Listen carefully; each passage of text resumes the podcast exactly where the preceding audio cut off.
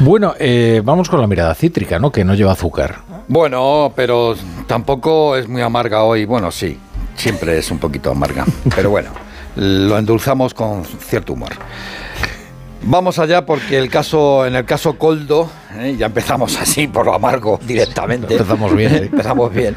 En el caso Coldo falta mucha luz y Ábalos ha terminado, fijaros, en la penumbra del hemiciclo. Ábalos fuma mucho esto, ¿Eh? sí. En las alturas del gallinero, donde no llega los rayos de la luz igual que abajo en el hemiciclo. Pero bueno, falta mucha luz aún en esta trama.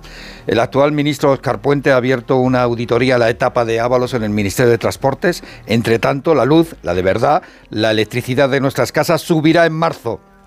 Todo apunta que el mes que viene regresará el IVA de la luz al 21%, pues el precio medio del megavatio en febrero no llegará a los 45 euros, que es el tope establecido en la normativa. Y como no llega, pues se disparará el IVA y el coste del kilovatio. El ministro de Economía, Carlos Cuerpo, dice que es una buena noticia que el precio de la luz evolucione de esta manera a la baja gracias a las renovables. El titular de Economía también ha anunciado la nueva adenda de 40.000 millones, que son préstamos, que esto hay que devolverlo, en los fondos europeos. El 10% va a ir a vivienda en alquiler. Unas eh, estimaciones iniciales prudentes podrían estar hablando que gracias a estos 44.000 millones pod podrían eh, desarrollarse hasta 40.000 viviendas para alquiler eh, social y asequible.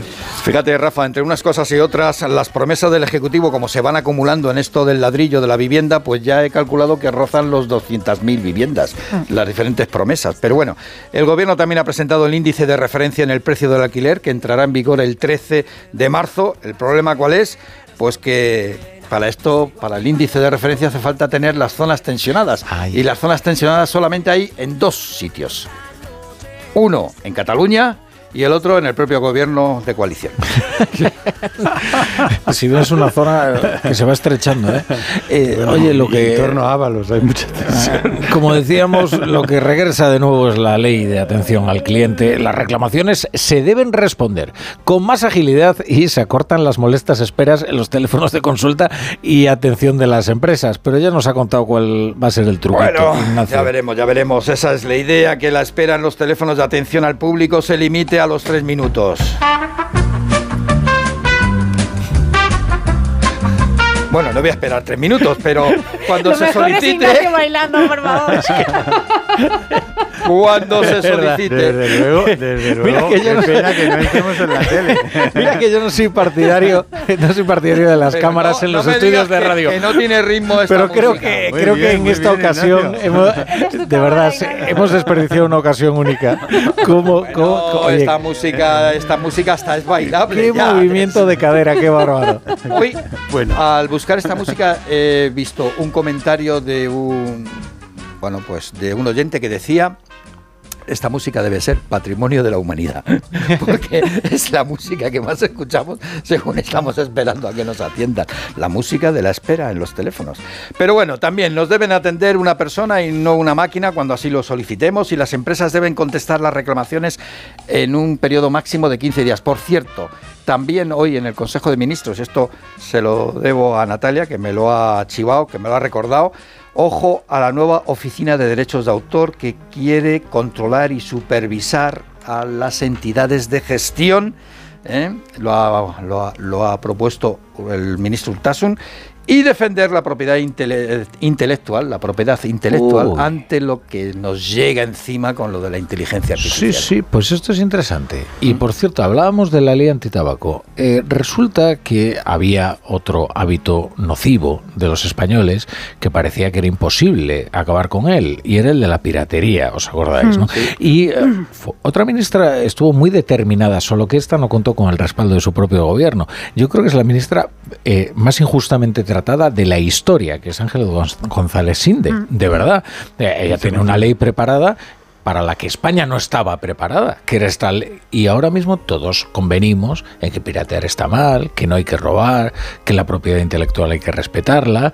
Pero entonces no era el discurso hegemónico, ¿eh? Pero No. tampoco Oye, se sigue respetando. a- No. Creo que está mal visto, ¿no? La piratería ahora está como mal vista. Pero antes había una coartada Sí. intelectual que decía es que la piratería es liberadora, ¿no? Sí.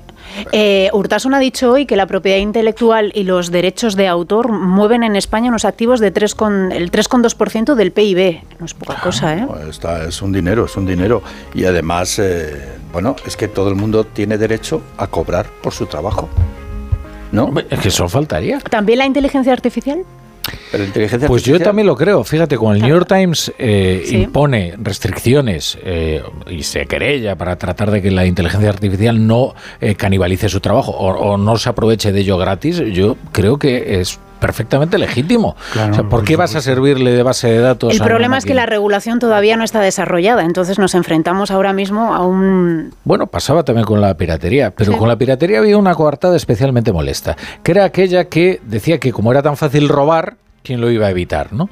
Oiga, que sea fácil robar no significa que esté bien.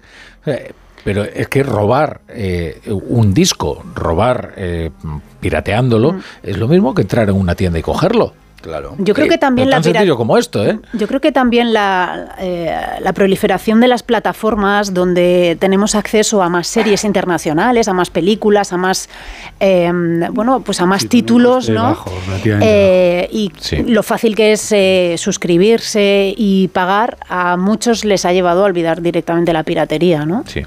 Porque es más fácil consumir estos contenidos con mejor calidad. Claro. Porque había verdaderos cretinos que eran capaces de verse una película de esas grabadas con cámara, pero en la que veías se oía- cabezas. que se oían las palomitas. Ta- Pero, eh, pero de verdad, Bueno. Horrible. Amador. Bueno, yo todavía que tienes una sonrisilla. Tengo, eh, Ah, que Amador, que tienes en una casa- sonrisilla. en mi casa tengo un par de piratas que son mis hijos que piratean de todo. Es verdad que uno es teleco y entonces pff, tú no sabes. ¿Y eso qué? ¿Qué es Pues es que teleco? se, lo, se lo sabe todo. Es que es como.